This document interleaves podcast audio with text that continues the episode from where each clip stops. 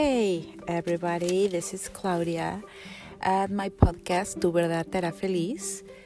Um, this time I'm recording this in English. Um, I think this topic uh, it affects both of my countries that I love and I live in.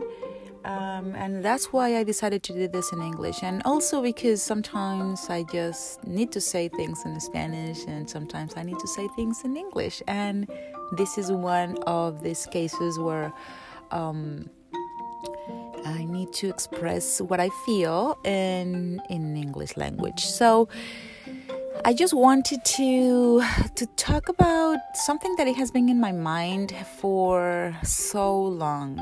But now after our pandemic situation, our global pandemic situation and being a mom of two teenagers and being surrounded um, for more teenagers um, because of their friends and because um, for those that know me, you know that I own a movement and dance studio, so I have contact with several teenagers every day, and um, and this was a very important topic for me before, but now it's even more relevant.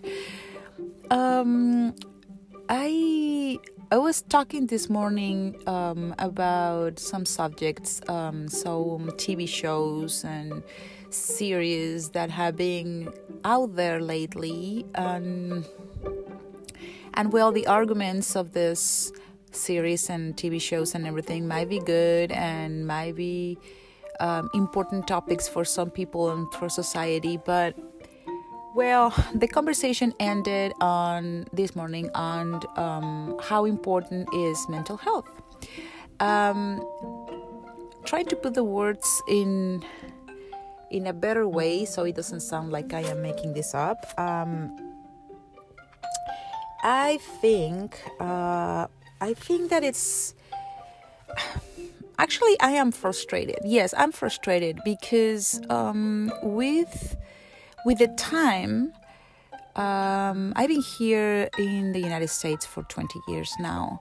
Um, I have always seen a lack of um, resources for our children, our teens, our kids um, towards mental health.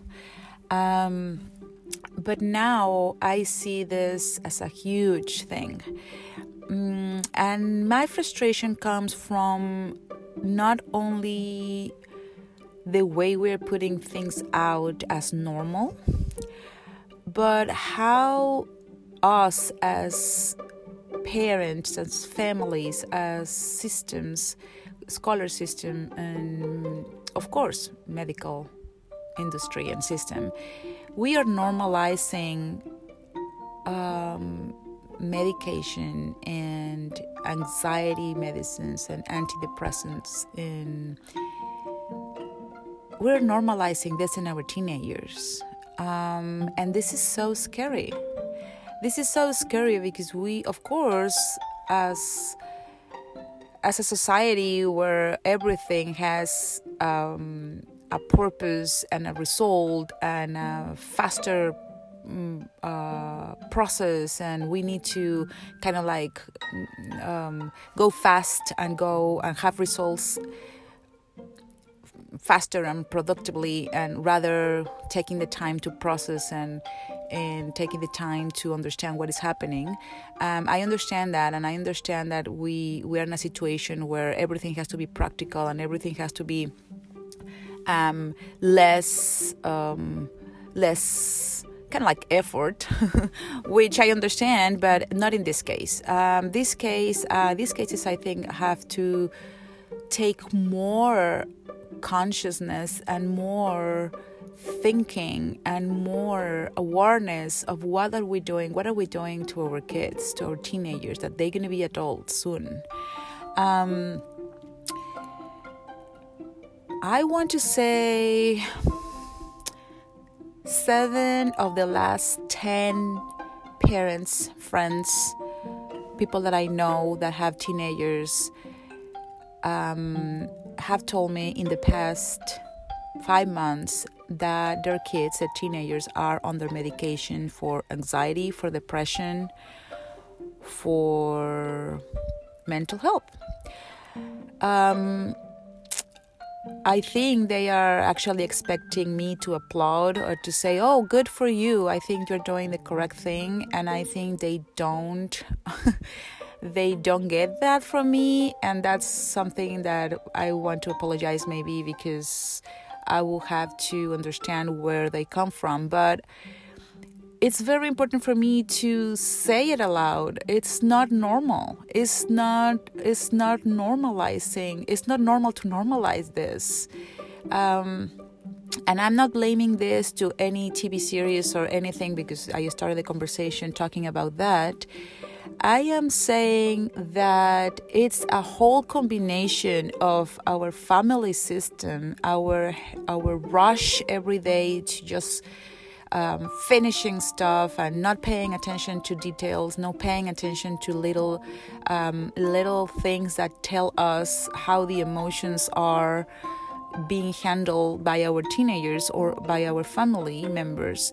Um, not taking the time as society, as as as not even family system, because I think that's actually kind of like hard to understand sometimes, but as community community that if we see that another person is doing that to our kid I, I go and do the same to my kid or or they recommend me this medication and go i go and recommend that medication.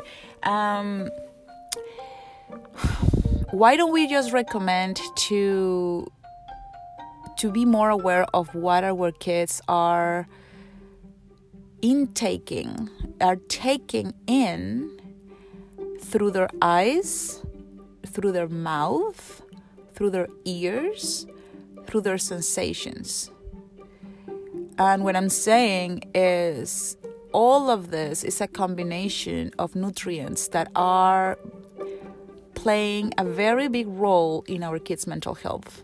Of course in the adults too but um, all these things are playing a super important role in our kids in our in our teenagers and sometimes we don't even look through it. Sometimes we don't even um, understand what is it and as a mom of two teenagers i understand the the limits of this. And it's really hard sometimes because our very very busy schedules that parentheses i i wanted not to be busy for example in the last two years i've been trying not to be busy because for me the word busy is the word of not um, not knowing how to balance my life. Busy is not a good word for me anymore. I don't want to be busy. I want to have time for everybody and for myself. But anyhow, I keep being busy. I keep putting things on my plate. I keep. Um, having no time sometimes for myself or no times to just relax and do nothing and think about nothing and i'm trying i'm trying to keep those times alive and in my place of of work and at home and everything but anyhow um, being the mom of a teenager of two teenagers um, i realize how hard it is how hard it is to to manage what they're eating, what they're looking or observing or watching, what they're hearing, what they're absorbing with their senses, um, what is around them, what, what, what. I know I know it's super hard and it's getting harder and harder because now they're more independent and now they don't want to listen to us. They don't want to eat what we offer. They don't want to go to where we're going. They don't want to say yes to the comments we say uh, or something like that or the, the advices we say or we, we, we give them. So I know, I understand. It's hard. It's really hard. It's getting harder but at the same time it's still our responsibility and it's still our hmm our our home. So um once they move out that once they go out that once they decide their own life okay go ahead and use the medications you want. But right now i think it's a very good point of life where it's important to talk about these issues with them. Talk about the alternatives. Talk about other things that they can do in order to support their men- their mental health their um, their uh, limbic system um, their all their systems in their bodies that probably they don't even know that are affecting their anxiety and their mood and their way of thinking and their uh, motivation every day. And if we don't know about what is affecting our kids or our own bodies, it's really easy to open Google and put um, boost your immune system, how to do it, or what is a limbic system or lymphatic system. I'm sorry, I think I'm saying it incorrectly. Yeah. Um, Google it, guys. Google it, parents. It's not that hard. I think the same way we Google the last new or the entertainment news, the same way we can Google something and find information and help our teenagers and our kids to avoid normalizing medication that is going to be or is going to have bigger effects when they grow up. Okay, when they start thinking that uh, taking a pill will will um, will find the solution of the problems or the taking a pill will make them feel better. Yeah they may they probably will but it's momentary it's, it's temporary. It's not permanent.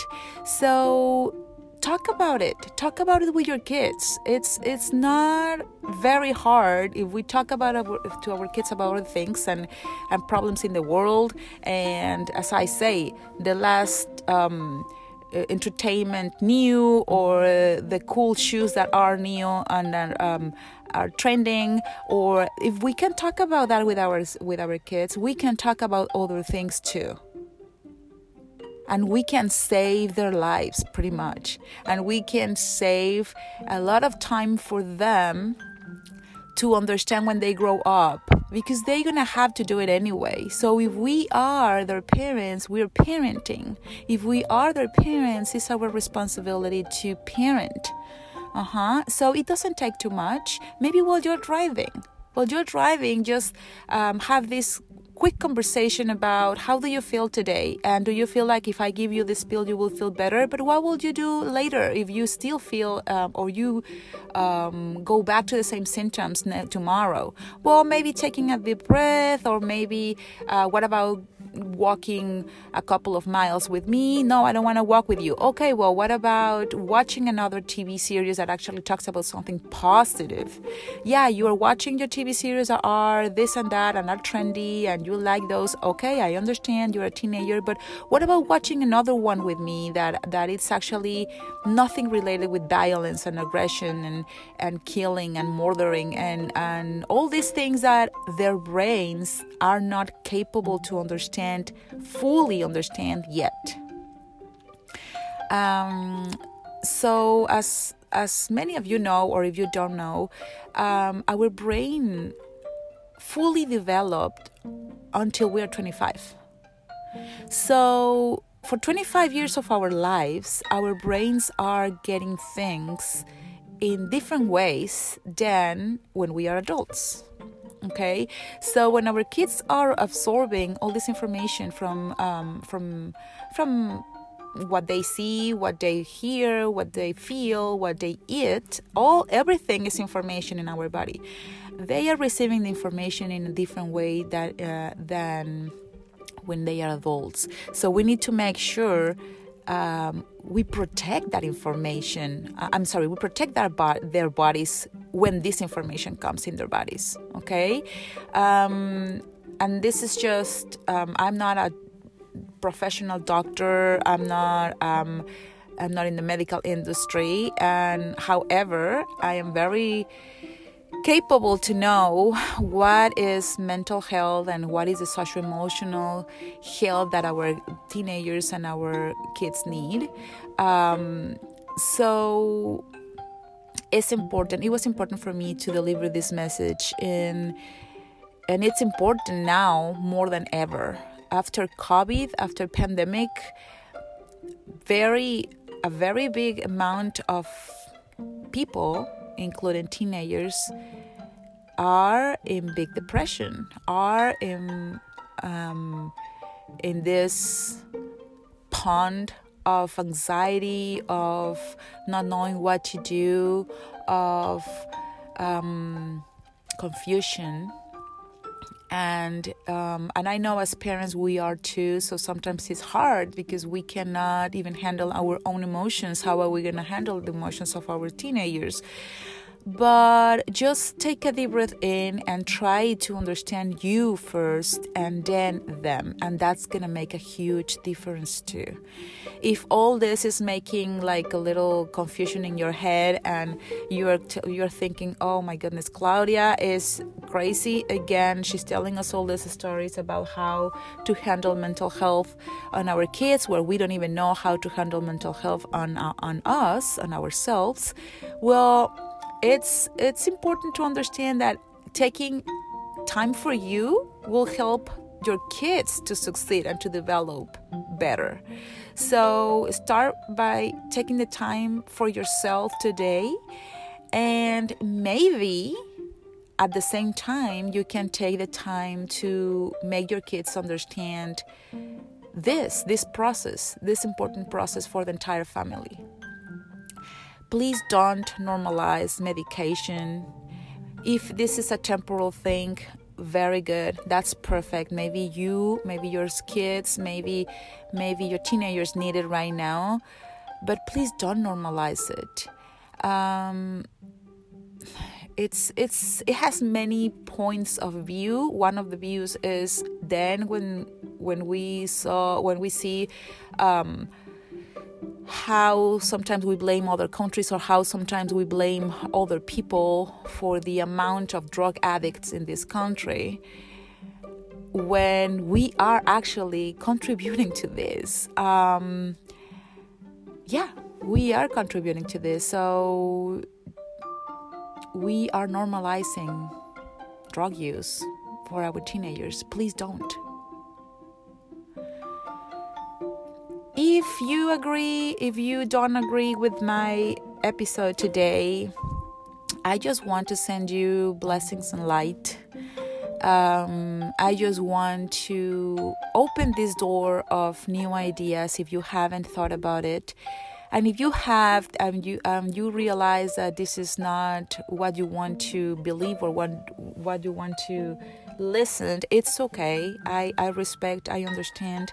I just wanted to to know that there is, there are other options and um, and we can we can talk to our kids about the results of of this of this new way of treating our kids um, anxiety and depression. And i say new because i think we all had anxiety and depression when we were young. Um, and it's not something that will will actually make you stupid or kill you or something. Um, i understand if you have a huge trauma or um, PTSD or something like that, it's very important to treat it, and it's very important to to get to the bottom of it, to the deep meaning of it, and treat it, of course. But if your kids are having anxiety when they go to school, or they are suffering bullying or they are they are getting depressed or they are getting overwhelmed because of the amount of expectations um, in all the systems it is normal. They we are demanding so much from them. So normalize the way they feel and normalize the way they can cope with this in different ways than taking a pill. okay? Because a pill is not gonna help them cope with this when they grow up. They just gonna make them to have more pills and to think that a pill will help them. Okay, well, you can leave me your comments um, IP integrative practices on Facebook or um, Klausa24 IP on Instagram. Um, I will la- I would love to hear your opinions too. Thank you so much for listening and well, a big hug full of light, good vibes, and um, just knowing more about your tu verdad te hará feliz. Your truth will make you happy. And this is one of these truths that actually, if we know how to handle it, will make us happy, happier. Thank you so much for listening, guys. See you soon.